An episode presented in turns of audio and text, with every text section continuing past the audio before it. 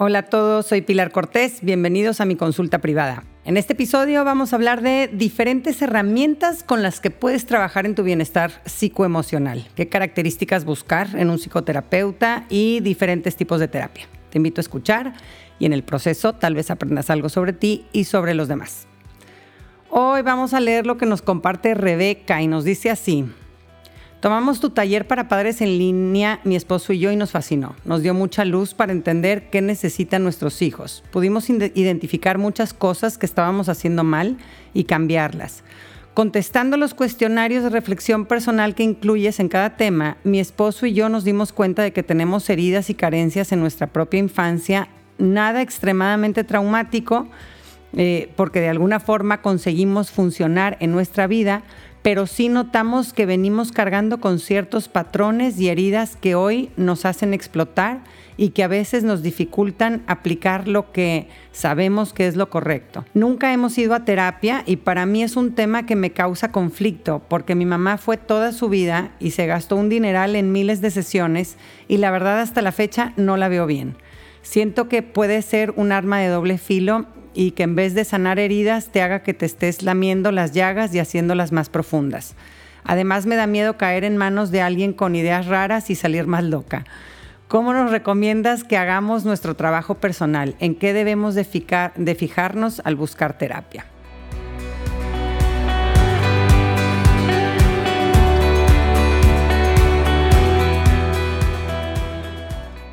Gracias, gracias por tu mensaje, Rebeca. Me encanta que estén empezando tú y tu esposo a ser más conscientes de ustedes mismos, de su historia y, que quieran trabajar en compensar sus carencias y corregir sus patrones.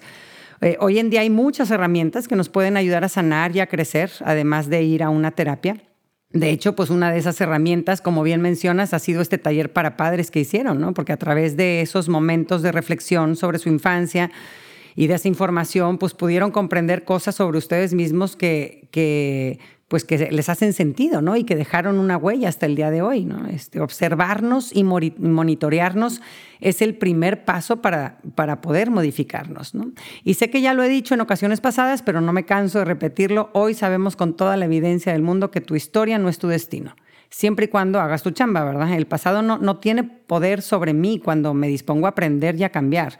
Eh, el cerebro siempre puede cambiar. Eh, este término relativamente nuevo de la neuroplasticidad se refiere a la realidad de que a nuestro cerebro podemos moldearlo con compromiso y con repetición. ¿no? Tus genes no son tu destino. Tenemos mucho más control de lo que creíamos sobre nuestra salud mental. Y aquí el elemento más importante en nuestro proceso de evolución pues son las ganas, ¿no? este, la necesidad de cambiar, de sanar, de mejorar, que te queme por dentro, ¿no? la urgencia que percibes en, trabajar en ti, este, que se traducen en, tu compromiso. ¿no? Hay motivaciones que, que vienen de dentro o, de fuera. Yo en mi caso, cuando hice este, mi proceso de terapia de corto plazo, este, pues estaba yo muy mal físicamente, ¿no? Hace pues que fue hace como nueve años, ¿no? La piel destrozada por una psoriasis nerviosa tremenda y, ya empezaba a tener problemas en mis articulaciones. Me sentía como una viejita a mis 35 años, ¿no? La mañana que me desperté y, no podía cargar a mi bebé porque el codo no me respondía y sí dije, se acabó, ¿verdad? No, no voy a permitir que esto afecte a los que yo más quiero, ¿no? Mi cuerpo me estaba gritando que yo no estaba bien y que y estas somatizaciones son señales increíbles para detenernos a cuidar nuestro interior y atender nuestro bienestar emocional, ¿no? Nuestro cuerpo nos habla, nuestras emociones negativas enterradas vivas buscan la salida por algún lado y muchas veces se manifiestan en enfermedades y dolores físicos. Y otras veces lo que nos motiva a buscar ayuda profesional pues es las ganas de rescatar nuestro matrimonio o como mencionas en tu mensaje, Rebeca, sanar y cerrar nuestras del pasado para no desangrarlas encima de los que más queremos, de nuestros hijitos, ¿no? Y otro factor que depende del paciente para que este, pues nuestra evolución sea eficaz y sobre todo en un proceso de terapia es la honestidad, ¿no? la transparencia, no ocultar cosas. Eh, todo pues son, son piezas que componen un rompecabezas complejo y si quitas una o varias, tú mismo o el terapeuta pues estás limitado en, comprender eh, eh, y que te hagan sentido las cosas, ¿no? Si, yo le miento a mi terapeuta, me estoy mintiendo a mí mismo, ¿no? Y aquí es importante ver que, si, que, cuando escogemos la herramienta de la terapia como una forma eh, para evolucionar, ¿no? Se, eh, tiene que ser un acto libre, ¿no? No sirve cuando me mandó mi mamá, me, mandó mi esposo, estoy aquí por mi hija, que me dijo, me recomendó mucho contigo, ¿no? Este, pero pues eh, yo realmente pues no, no veo por qué eh, o en qué me puedas ayudar, ¿no? En estos casos muchas veces pues el paciente trae una actitud escéptica o a la defensiva y pues que hace que la sesión no fluya, ¿no? Tú te sanas a ti mismo apoyándote en muchas herramientas, pero el trabajo de transformación y la pasión por evolucionar solo sirve si, si viene de ti, ¿no? Puedes tener enfrente de ti al mejor psicoterapeuta del mundo, pero si de tu parte hay poco interés, poco compromiso y pocas ganas, pues no, no va a servir de mucho, ¿no? Ahora pasemos al siguiente factor importantísimo para que una terapia funcione. Y, y, es la relación con el terapeuta. Las personas que reportan haber conseguido muy buenos resultados de su terapia dicen que se sintieron comprendidos, escuchados y acompañados por su terapeuta, independientemente del método que utilizaron.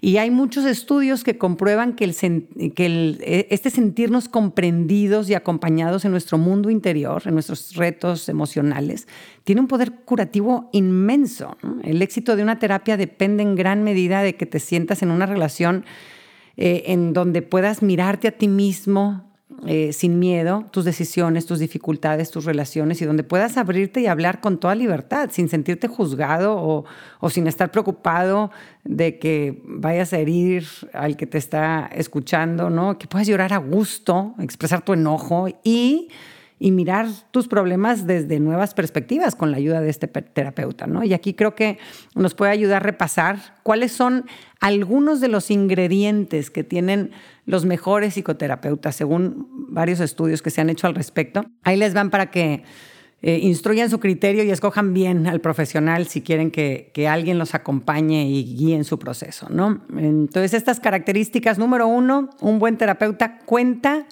con excelentes habilidades interpersonales, ¿no? Eh, es alguien que es empático, es capaz de percibir lo que los demás sienten, sus, perspectivas, sus creencias, sus miedos, sus sueños. En resumen, que saben escuchar el mundo interior de los demás y recibirlo como es, sin juzgar, con mucha compasión, ¿no? Yo haciendo mi maestría, me acuerdo, en mi clase de Short Term Therapy, este, tenía un compañerito japonés que era como un robot, ¿no? no este, era todo rígido, toda su comunicación no verbal lo hacían verse como distante.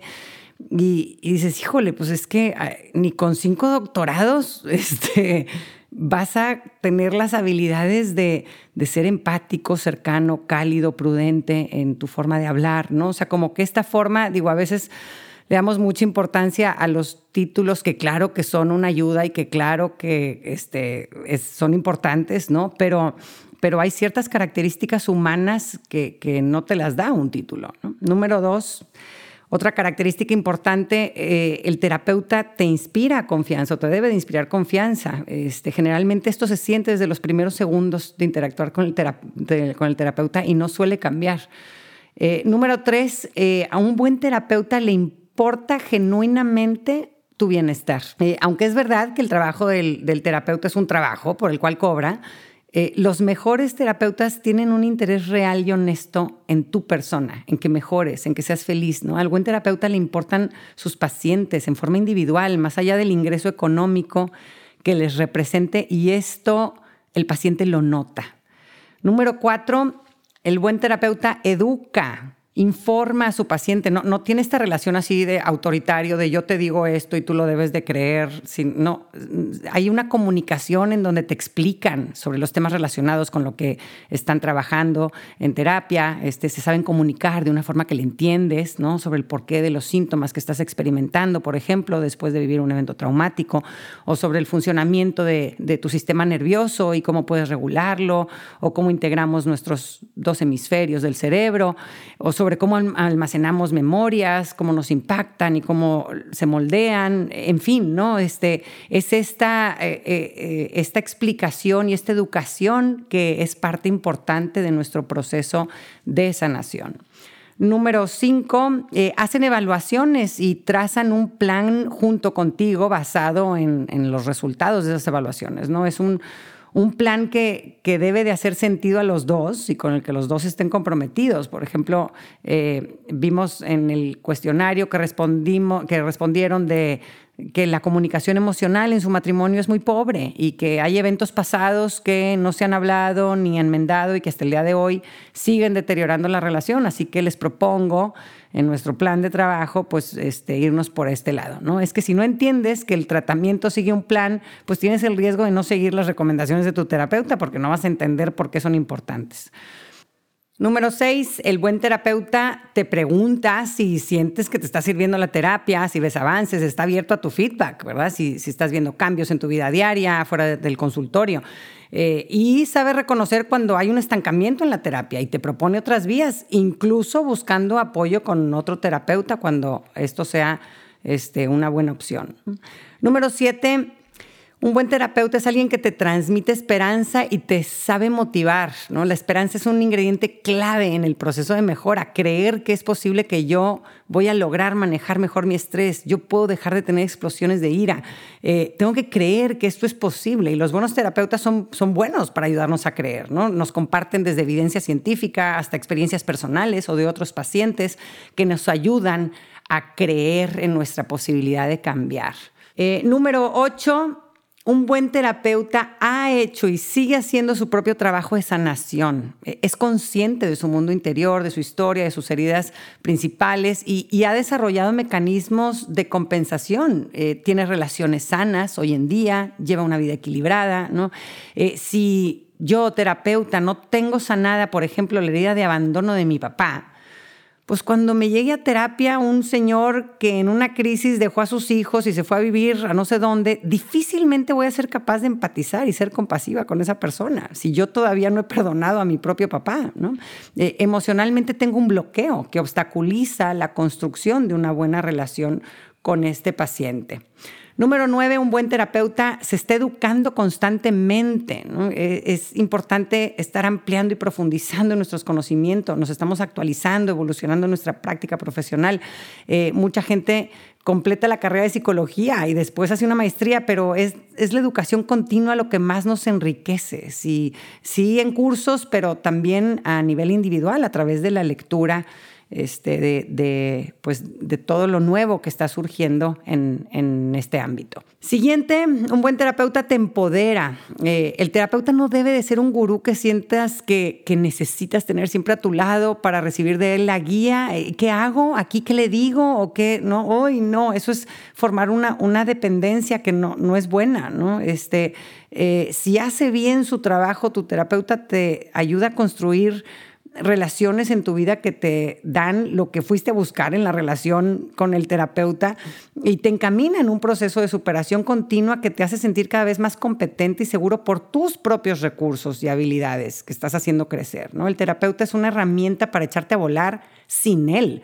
Eh, a, veces me llega gente cargando secretos que nunca ha compartido con nadie y asfixiándose por el peso que van cargando y, es que no tienen relaciones íntimas de amor incondicional con quien puedan compartirlas. Y qué padre poder ser esa pieza en su vida en ese momento, pero mi chamba es ayudarlo a que cuente con esas relaciones íntimas de apoyo, de lealtad y que sepa cómo no caer en esa soledad, ¿no? Por eso eh, a mí el trabajo con parejas me encanta, ¿no? Un día un señor me dijo, ay, pero es que este ejercicio es como si yo fuera su terapeuta, este, pues mejor que lo vaya a platicar con alguien más y ahí sí tuve que contradecirlo, ¿no? Este, le dije, a ver, los terapeutas la mayoría de las veces estamos haciendo el papel de escuchar sin juzgar que desafortunadamente tanta gente no encuentra en sus relaciones naturales. Eh, pero el terapeuta es, el comodín, ¿no? No es la pieza indispensable, ¿no? Las piezas indispensables, pues, este, o, más fuertes deben de estar en nuestra vida natural, ¿no? Y lo que yo quiero es principalmente compartir mi vida con mi pareja, no con mi psicólogo, ¿no? Siguiente característica, un buen terapeuta no se apoya principalmente en medicar. Los medicamentos no son efectivos para aliviar síntomas de depresiones moderadas o leves eh, y lo que es peor, los efectos secundarios y la interacción con otras sustancias pueden hacer que los síntomas psicológicos empeoren. Y por si esto fuera poco, la mayoría de los medicamentos utilizados para tratar desórdenes psicológicos no los recetan expertos en salud mental, eh, sino médicos que en 15 minutillos o menos le dan a sus pacientes la solución a sus problemas en una botellita de pastillas eh, y ni le dan importancia al mundo interior de la persona, a sus pensamientos, a sus sentimientos. ¿no? Eh, lo ideal es que los medicamentos se usen en casos extremos por un periodo finito mientras están desarrollando estrategias para que tu cerebro produzca naturalmente estos químicos, ¿no? Pero en un mundo en el que las compañías farmacéuticas nos bombardean con anuncios de medicamentos como la solución rápida y mágica a nuestros problemas y, en nuestra cultura hedonista de buscar la salida más fácil y evitar el esfuerzo, pues esto pues, puede sonar muy atractivo, ¿no? Pero despertemos de este sueño infantil de que va a venir una píldora mágica que va a arreglar todo, pues sí estaría padre, ¿verdad? Pero hasta el momento lo que hemos visto es que para sanar hace falta dedicarle tiempo y esfuerzo, ¿no? En el largo plazo la psicoterapia suele ser incluso más económica y más efectiva que los medicamentos para tratar los problemas por, lo que, por los que generalmente la gente va a terapia, ¿no? Sabemos que entre un 75 y un 80% de los casos de la psicoterapia funciona, eh, sobre todo considerando el impacto en, la habilidad de la persona de conseguir objetivos de bienestar en el largo plazo, ¿no? Y por último,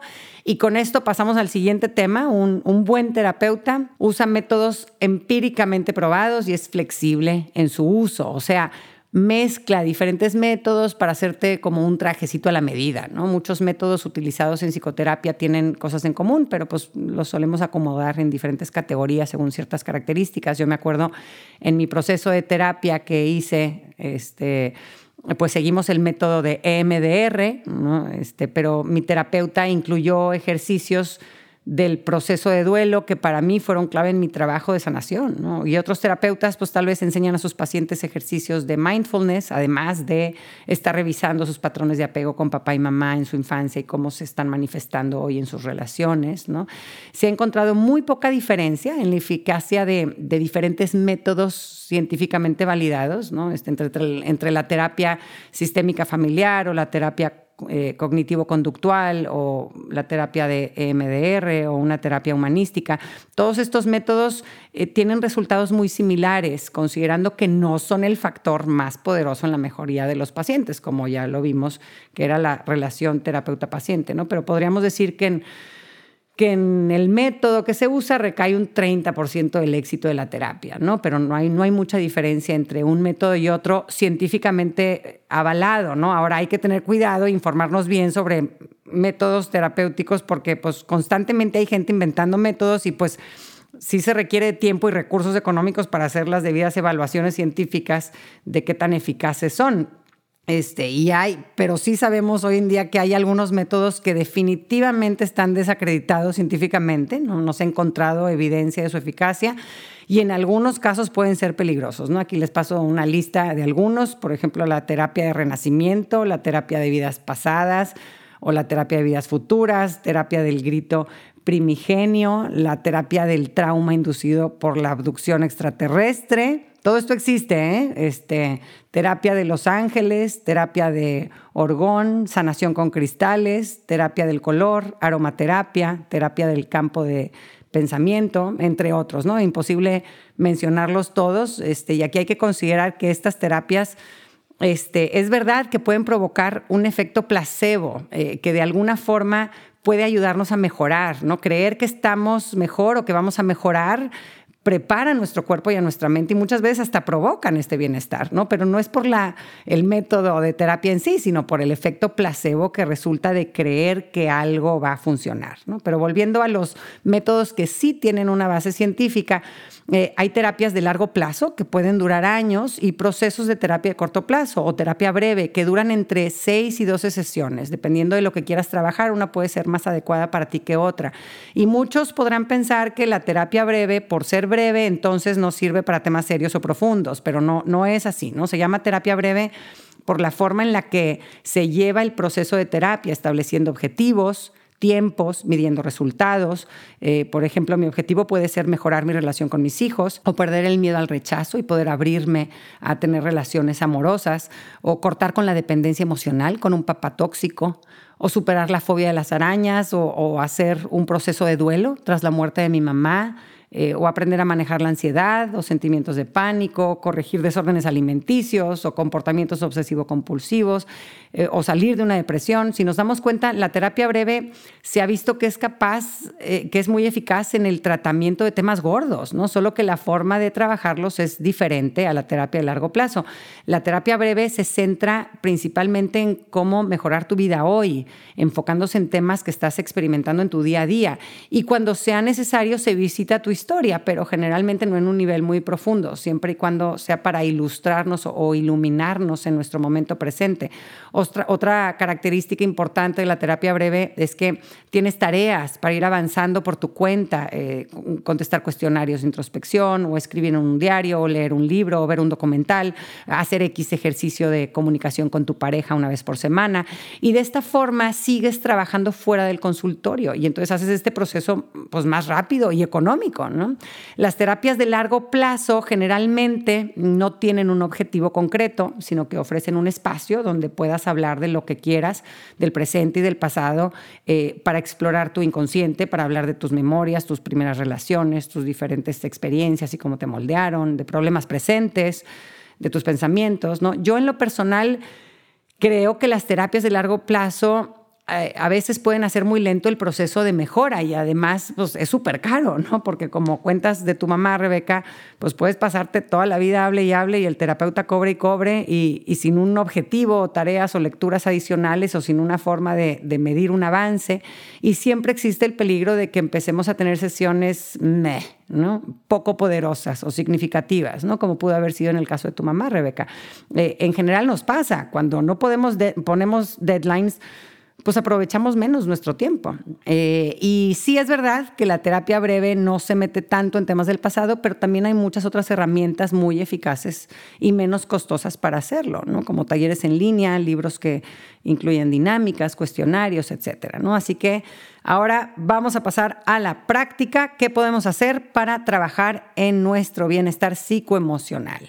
Aquí les pongo varias sugerencias. Número uno, separa un espacio en tu agenda, así, pero lo pones en tu calendario porque si no, nunca va a suceder, este, para dedicarlo a educarte en temas de tu crecimiento personal, según lo que sean tus necesidades, ¿no? Este puede ser con talleres o escuchando un podcast o leyendo un libro, ¿no? Hay libros padrísimos que nos ayudan a, a comprendernos y a encontrar formas de sanar. Este, por ejemplo, hay muchos libros de esta autora que a mí me gusta mucho, Anamar Orihuela.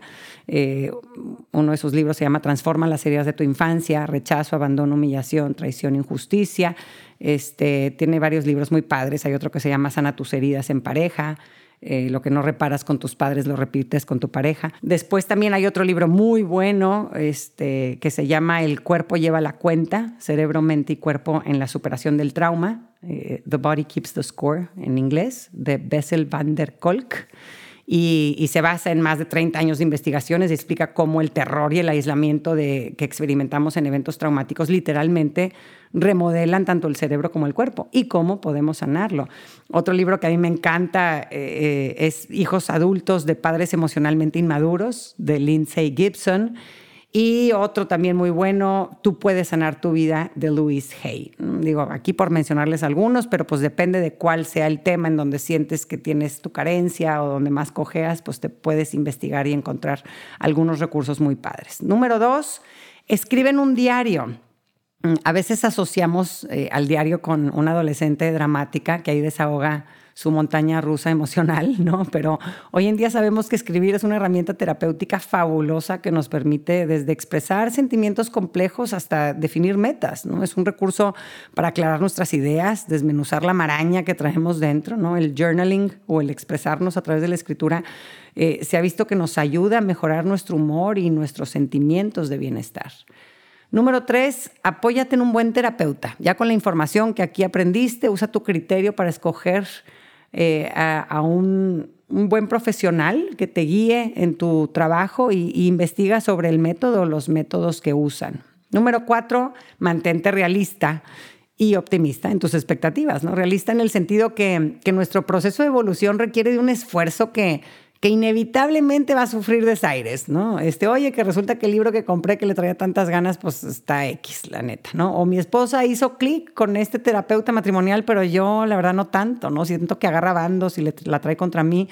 Pues sigue buscando, ¿no? Si no te gusta, eh, cambia de terapeuta o de, método, o de método terapéutico o compra un nuevo, un nuevo libro eh, o, dale la oportunidad a otro taller. El que busca encuentra y toparnos con calles sin salida y tener que redireccionarnos es parte del proceso y está bien. ¿no? A veces nos afecta el tener expectativas infantiles, ¿no? el happily ever after este, que yo voy a disfrutar después de mis 10 sesiones de terapia y ya nunca voy a tener que hacer más trabajo personal. Pues mentira, ¿verdad? La vida y tu existencia requieren de mantenimiento constante, de atención y cuidados diferentes según la etapa, ¿no? Hay heridas del pasado, por ejemplo, que no se manifiestan hasta que aparecen detonadores, como tal vez ya tu hijo se convierte en adolescente y eso te despierta ciertas cosas que antes no te despertaba, o que llegues a la vejez, o que atravieses una época de estrés económico, o que pierdas una pierna, en fin.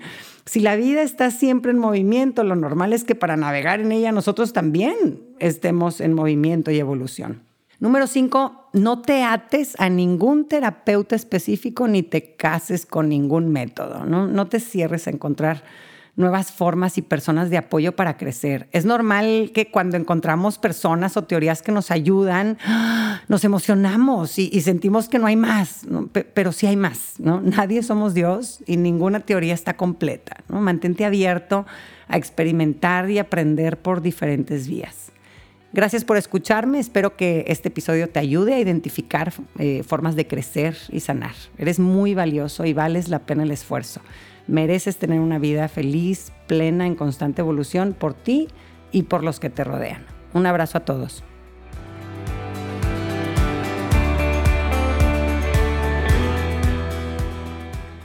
Gracias por acompañarme. Ojalá que hayas recibido a través de este podcast, aunque sea un poquito de luz.